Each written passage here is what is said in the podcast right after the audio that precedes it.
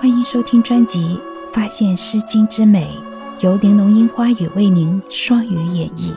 希望美好的诗句和我的声音能陪您度过这个宁静的夜晚。第十七集《诗经·卫风·河广》。谁谓河广？一苇航之。谁谓宋远？其羽望之。谁谓河广？曾不容刀。谁谓宋远？诚不重招。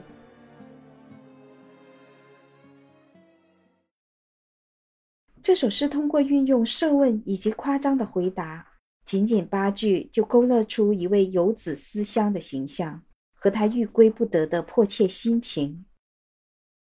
我们常常赞叹李白诗中浪漫夸张的想象力，《诗经》中的这一首也不遑多让。因为思念，所以遥远的距离也幻想近在咫尺；因为知道是幻想，所以内心更加苦痛。谁说黄河宽又广，一片尾筏就可以渡过去？谁说宋国很遥远，踮起脚跟就可以望到？谁说黄河广又宽，竟然容纳不了一只小木船？谁说宋国很遥远？从天明到早饭这么点时间就能到达。接下来，请听粤语诵读：